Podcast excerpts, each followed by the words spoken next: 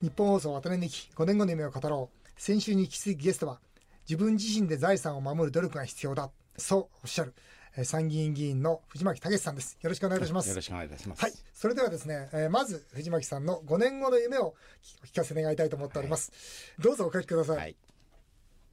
字が汚くてね、本当に恥ずかしいんですけど。大丈夫ですよ。頭のいい人は字が汚いって昔から言いますから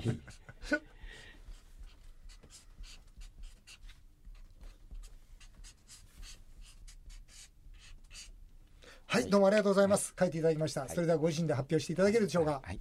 えー日本経済の大回復。これを見たいなとつまりえー藤巻さんのタイムスケジュールからいくと5年以内には日本はハイパーインフレもしくは、えーまあ、デフォルトはい。の、まあ、破綻という状況になってしまう、はい。はい。そしてその後大回復に向かっている状況が5年後だと、そうですね。こうおっしゃるわけですね。そうですね。わかりました。あのかなり早い段階でハードランディングがあると思うんですけど、はいあーもう5年後にはもう円安によってですね、えー大回復してるのかなと。それを見たいなと思ってますね。まあ、。その辺のところも今日はですね詳しく聞いていきたいんですがまずですねちょっと質問をはい。戻します、はい。アベノミクス。はい。はい、あの私もですね自民党員でございますので アベノミクス決してむやみに否定はできないんですが、はい。アベノミクスの量的緩和がはい。100がやって一理なしとはい。いうことをまあこう言い切ってるわけですが、はいアベノミクスの量的緩和、はい。なぜ100があって一理なしなんですか？教えてください。まあ、一理なしっていうと極端なのかもしれないんですけど多少はこれだけお金ジャブジャブにしてますから、はい。多少はいいんですけれども、はい。他にもっといい政策が私はあったと思うんですね、うん。マイナス金利政策というの。これ20年間言ってて、これは難しくなるんで今日は。お簡単に言えばお金借りればお金もらえるってそうやつですね。そうですね。うん。はい。これはねもうあまりにも非常識だって怒られてたんですけど、はい。そういういい政策もあるにもかかわらず、はい。ほとんど効果のないのが量的緩和だというふうに思ってます。量的緩和ってちょっと分かりやすく言っていただけますか？お金をお金をジャブジャブにするということたくさんこの市中にばらまくということですね。はい。えそうすると円が安くなるだろうと。普通お金はあるとですね20年間も国内総生産が伸びてない国よりも海外に行く。そうですよね。ね。円安ドル高が行く。そうするとねやっぱりそうすると景気が良くなるということを目標にしてたと思うんですよ。そうですよね。あのアベノミクスのブレインである浜田先生は全くそういう考え方で提案されてると私は思ってます、金っていうのは、はい。あのまあお金を子供を産むところに行きたがりますよね。そうだそうだそうだ。そうしますと日本でうん。この、J GDP が全然増えない日本に置いとくよりも、ええ。それこそアジアとかそうです。ねもっと言うと今アメリアメリカ元気ですし、そっちに持ってった方がお金は子供を産みますよね。そうなんですよ。だからなぜその通常起きるべきことが日本では起きないんですか？あの私に言わせると日本は世界最大の社会主義国家だと思ってるんですよ。お金をジャブジャブにするでしょ、はい。と普通はそれ海外に行くんですけれども、うん。日本の場合お金がジャブジャブにする、うん。そうするとゆうちょ銀行に貯金される、うん。ゆうちょ銀行は国債しか買わないんですよ0.5%、うんうんうん。だからお金をジャブジャブにしても国内でお金滞留しちゃうんですよね。滞留してしまう。ううんう。んうんうん。でこれがもしゆうちょ銀行アメリカの銀行だったらば、そんな0.5%の国債買ってたら経営者一発でクビですよやっぱり。海外行かないと。ほんほんとそうですよね。だからみんな海外ななんだその定理はってことになりますね。国営企業の経営者だから、うん。儲けよりも損しないことが優先されて日本の国債に行っちゃうわけですうん。よ。その通り。で外国の企業であれば銀行であれば儲けないとクビですからやっぱり海外を投資するということで、うん。お金が大量に供給されるジャブジャブになる、うん。海外に投資する円安ドル高が進んで日本経済が良くなる。このシナリオだったと思うんですけどそうですね。ところがね実際に量的緩和って去年の4月に始めたんですけど、はい。その時のドル円って97円だったんですよね、はい。でつい最近まで102円でしたよ大体、ほとんど変わらなかったですね。こんなにお金ジャブジャブにしてもね、うん。円安進んでない。ならない。で76円から97円まで進んだのは、うん。これは安倍首相が、まあ、当時は自民党野党でしたから、あー総裁がですね円高が問題よって言っておっしゃってくれたおかげで単なる口先介入なんですよ。だからそれほど必要でもない量的緩和をやっちゃったんです。で量的緩和っていうのは、うん過去はほとんどの国でハイパーインフレを起こしちゃってるわけですよね。うん。要するに回収する方法がないから、うん。例えば一番典型なのは1923年のドイツなんですけど、うん。パン1個200 1月に250マルクだったのが12月には3990マルクになっちゃってる、うん。換算するとタクシー700円が12月には1兆1000億円になっちゃって、うん。でこれはどうしてかっていうと戦争でうん。どんどん戦費賄ったりそれから賠償金のためにお金をどんどんお金吸ったんですよね。吸っちゃそうですね。確かに今ね今の量的緩和お金をジャブジャブにする政策というのは、うんうん。うん戦争の代わりに社会保障とかいうことをお金どんどんどんどんばらまいてるの全く同じなんですよ。うん。戦争が起こったからハイパーインフレじゃなくて、うん。お金をすりまくってばらまいたからハイパーインフレになっちゃったでそれは回収する方法がなかったからハイパーインフレになっちゃったわけで、うん。まさにそれと同じことを今やってるんでね。だから量的緩和っていうのは怖いぞ、でブレー簡単に言うと、量的緩和を進めることによって、うん。日本経済の士気を早めるということで100があって一理なしと藤巻さんおっしゃってるとわけですね、はいはい。じゃあ次にですよ、はい。私はリスナーのはい。気持ちで聞きますけど、はい。じゃあ崩壊崩壊って言いますけど、ええ。崩壊したらこの国はどうなるんですか？えっとね、私は崩壊っていうのは、あのお金資金繰り倒産で国の資金繰り倒産で、国がまあ倒産しました、うん。はい。だから国家公務員の給料は払えないとか、あわあかりました。一つは国家公務員の給料払えないですね、地方公務員うんのお金が払えない,、うん払えない。年金のお金も出せない。年金のお金も半分は国が出してまね、すちょっと待ってください。年金は多分ねリスナーの方々はい。響くと思うんですよ、はい。年金のお金っていうのは、うん。まあ今年間10兆円ぐらいは国が出してますよね,、この10兆円が払えない。お金ないですから。つまり国債をもうすれないから。そうです。なるほど。ね、それからまああと自衛隊が尖閣守るために油買ってますけどそれも買えなくなっちゃう。油も買えない。自分の国を自分でも守れなくなる。はい。でそれはちょっとあまりにもひどいんでそれを避けるためにはい。ハイパーインフレになるんだろうと私は思ってるわけですよ。ものすごいインフレ。それを避けるためにハイパーインフレ、うん。ちょっとこれ多分リスナーの方分かんないと思います。はい。そのお金が足りなくちゃしょうがないんで日本銀行は国債を買って、はい。その吸ったお金を国に渡すと。だから要するうん。に破綻させないためにうん。お金をすりまくる、うん。ですりまくるとお金が世の中に溢れてまあ価値が下がる。かお。金が紙くずれになりそうますね。そうそうですね、はい。ですからあ実際にはそのお金資金繰り倒産というよりはそれを避けるためにものすごいインフレハイパーインフレが来るんだと思うんですけど、うん。国民にとってみればねどっちも同じように地獄なんですよ。だから私は国が破綻するというよりはハイパーインフレになってうん。国がどうにか生き残る例えば1039兆円の借金だって、うん。そう極端ですけどタクシー発の1兆円になればこれゴミになりますからね。ゴミ同様の金額になりますから、うん。そういうことによって財政は守られるんだけど国民生活は悲惨ですよ。うん。たただね、はい1000兆円の借金ありますよね、はい。はい。まあ、これは例えばインフレになった、はい。ハイパーインフレになった、はい。まあ、100円が10円の価値になってしまった。と、はい。うことになりますよね。そうですね。そうすると何が起きるかというと1000兆円の借金は100兆円とかになるわけですね。そうすると十分国としてはのまあ返せるようになるわけですね。はいはい。つまりこのハイパーインフレっていうのは、うん。これ藤巻さんも本の中で書いてるんですけど、お金のある人からお金のない人にそうですね。富を移転するメカニズムを持つんですか？金を貸してる人からお金を借りてる人にお金をが価値が移るわけですね。すよね。例えばお金を貸してる人1000万円の銀行預金を持ってる人、うん。汗水垂らして1000万円貯めたかもしれないけどもインフレになってタクシー最初2キロが100万円になれば10回タクシー乗るとパーになっちゃうわけですよ、うん。お金持ってる人は実質的になくしちゃうわけね、うん。ところが例借金を高齢者の方ってええ。一生懸命こう働いて、はい。まあ何百万円はい。何千万円、ええ。貯金をされてきたわけじゃないですか、ええそうやって一生懸命貯金してきた、はいその現金の価値がはい下がってしまうんですよね下がっちゃ。うそう一方ねあの個人タクシーの運転手さん考えていただければいいんですけど、うん、そっち分かりやすくゆっくりお願いします。はいはい。1000万円銀行から借りたとお金借りてうんタクシーを買いました。返すの大変ですよね大変ですよ、1000万返すのねは。うんだけどタクシー初乗り2キロ100万円になれば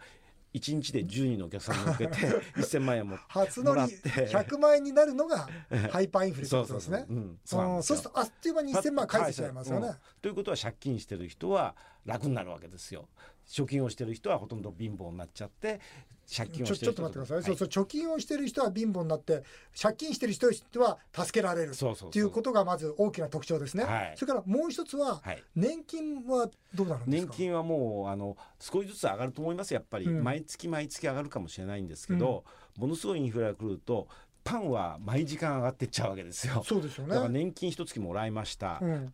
あの今日と明日のご飯は買えました、うん。でも3日目のご飯は買えなくなっちゃいますよっていう状況ですね、とものすごい勢いで上がってきますからねきっとね。うんそうですよね、うん。そうすると年金は今まで通りもらえるかもしれないけども、インフレに両立に基づいて上がるわけはないわけだから、そう。すると例えばはるかに6万円とか7万円ではもう紙くずの状態で崩壊してしまう、そそううするとですよ、はい。ちょっと待ってください、はい。これは何としてもはい。防がなきゃ、リスナーの方そう思ってると思いますよ。ね。ちょっと待ってくれと、はい。はい。じゃあ今俺の貯金500万円はもうどうなるんだと、うん。うん。うん。俺は年金当てにしてたのにはい。どうなるんだと,、と思って聞いてる人いっぱいいると思うんですよ。ね。さあこれ防ぎましょう、はい。なんとかして我々国会議員だから、はい。うん。これもね私よく言われ言われるんですけど、うんなんとかせえということでもう20年前からいろんな政策を施策をですねいろいろ政治家の人にうん。言ってきたんですよ。言ってきた。で特にその財政このままいくとやばいよということをずっと言い続けてきたにもかかわらず、うん。どんどんどんどん悪くして言うこと聞いてくれなかったわけですよね。でもでも、まあ、でもそうは言ってもでも潰したくない。やっちゃいかん、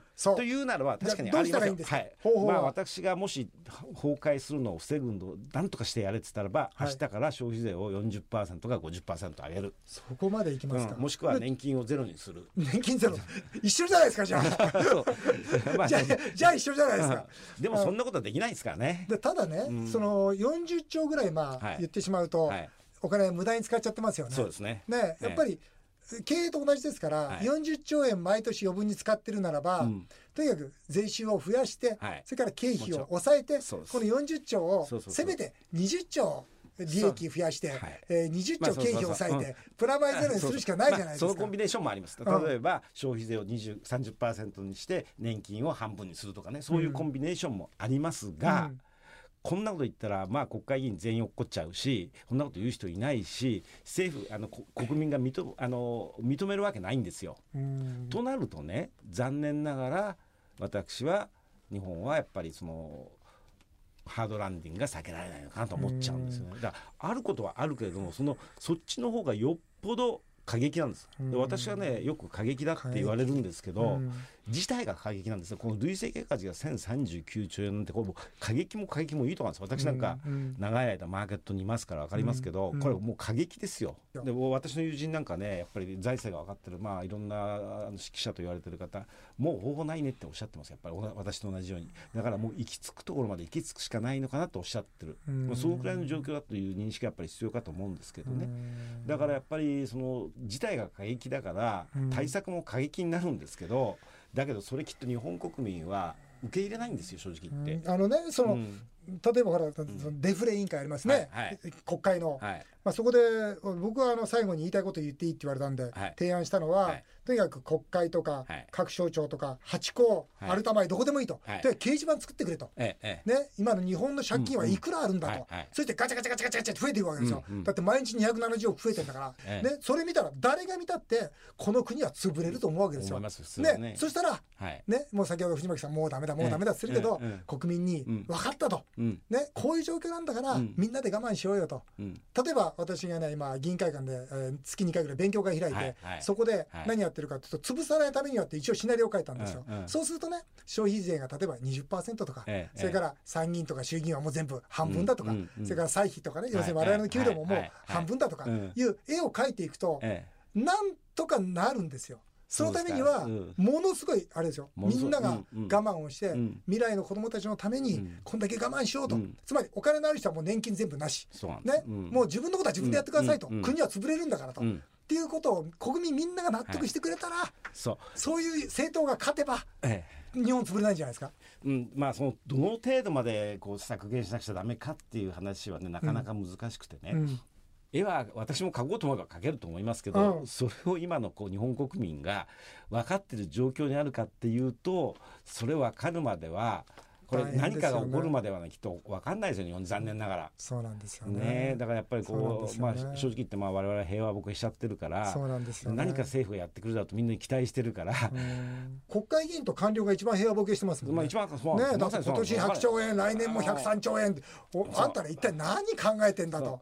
今日は明日にやんなくちゃいけないものを、うん。これ無理ですよねきっとね。それその渡辺さんの絵もひょっとすると、うん。まあ、私も精査したわけじゃないから分かんないですけど、渡辺さんがおっしゃるってことは確かなかもしれないけど、うんうん。だけどそれを明日皆さんがねすぐ OK そうやろうって言ってくれるのはこの国で不可能じゃないかと私は思ってるわけだですよ。こういうことなんですよね。つまりもう皆さんが我慢今我慢する。頭で考えてしっかり我慢する、うん。で辛い思いするのか、えもしくはもうどんがらかしちゃんでやってうん。辛い思いするのか、どっちか。結構両方とも辛い思いするんですよ。方ともそうなんです。でもそれはまあここまで借金貯めちゃってね、うん。えーみんなはばらまいたりそれから汚せとかねいろいろあったから、まあ、これはまあ、じそういう意味では自業自得なんですよね。そうなんですよね。だからねやっぱりそれはだって消費税だってちょっと。もしやらなくちゃいけないのは20%渡辺さん20%とおっしゃってるでしょ20でねなんとかいけるんだ。うん。今8から10にするだけでもこんなに抵抗あってんだもうこれはね難しいですそれだけじゃないですかね社会保障費も確保しなきゃいけないでしょ。これはなかなかいかないですよね。ですからまあとてつもないそのまあことがこれから起きていくわけですけど、うん。まあ最後に質問です。はい。しかしまあ不幸にしてはい。この国の経済が崩壊してしまううん。としたらはい。今はい。どうしますか？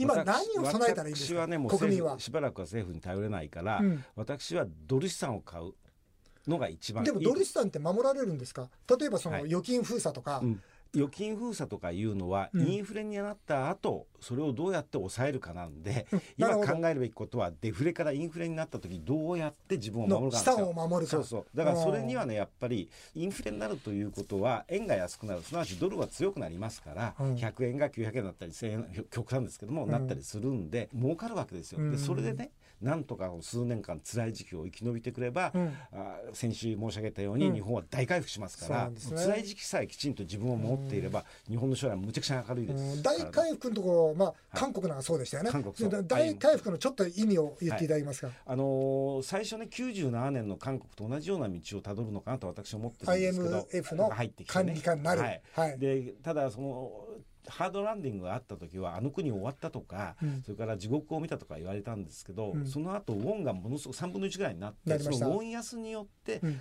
回復してるんですよ。はいでいろんなその輸出企業がね。輸出企業だけじゃないですね。農業もね回復すると思いますよ。だって、うん。今円が強いからうん。外国製農業農産物を買って日本の農業ダメになっちゃうんだけど円が安くなればなるほど。外国の自分のとこで買えますよ。それはもう、うん。例えば沖縄のサトウキビなんてもう大うん。回復国産のもの買いますよね。う。んなるほど。輸入業業界である農業だっていいし、うん。それから一番いいのは仕事が山ほど溢れてくるわけですよ、うん。だって今あのえー円が強いから外国人が安く雇えるということで、うん。みんな空洞化として外行っちゃうけども、ね。それはその円が弱くなったら外国人雇えないですから、うん。みんな日本に戻ってくる。てでそういうことで経済は大回復していくわけですよね。なるほど。うん。まさにその一度壊れてしまえば、まあ、だからそれを次にそうそうそう。素晴らしい未来が開けて。るうん。本当はソフトランディングで円安になって回復するのは良かったんですけどよかったさ、過去形で言わないでください。僕はまだ諦めてまだけせんから。どまあだけどハードランディングになっちゃうけど、うん。でもそれでもまあもう残念ながらハードランディングは避けられないだろう、うん。だからその時にドル資産を買って僕はドルの MMF が一番いいかなと今は思ってますけど、ドルの MMF、一応もう一回言ってみますね。はい。皆さん、ドルの MMF はな、い。そうです、藤巻先生が言うには。はい。でそれをもってその困難な時期を乗り越えていれば必ずや日本経済は回復するということで明るい明るいあせめて希望だけは持ち続けたいなもう本当に週によかったって暗かったですけども最後に明るい話がはい。少し出たわけですが、まあ、最後にですね、はい。あの私は最大支援2000万円というですね日本一の夢のコンテストみんなの夢アワードというイベントをですね日本武道館ではい。実は取材しております、あそうですか。えー若者たちが8000人集まる、はい。えー大変なイベントなんですが、うんうん。えーぜひですねその夢を現在追いかけているえー彼らにですね、はい。えー伝説のディーラーから国会議員で日本再建という道を選んだえー藤巻さんからもメッセージをいただきたいというふうに思います。あのーハードランディングハードランディングって私申し上げてますけど、はい。それ辛いのは我々の高齢者世代であって、はい。若者にとってはひょっとするといいかもしれないんですよだって年金なくなるって言ったって年金がまだ払ってないですしね。それから別に効か不幸か財産もないだろうか失うもんなくてそうねすると今までのままでの日本があるとですね税金を払うためだけに借金を返すためだけに若者を働かなきゃいけないかもしれないけどそうね。いう変なものは全部体しがらみもがなくなっちゃう。なくなる。でこれからは全てゼロスタートできますから、それもいいしね。やっぱり夢持ってそれからある程度きちんとしたシナリオを持ってれば、うん。希望さえ持ってね生きていけばねうん。非常に、あの将来日本は明るいと思ってるんでそうですかいいと思いますよ。ね、ぜひ頑張ってくださいはいということで、はい、素敵なメッセージいただきました。ありがとうございました。えー渡辺美希5年後の夢を語ろう。先週と今週2週にわたって参議院議員藤巻武さんにお話をお伺いしました。どうもありがとうございましたどうもありが。とうございました。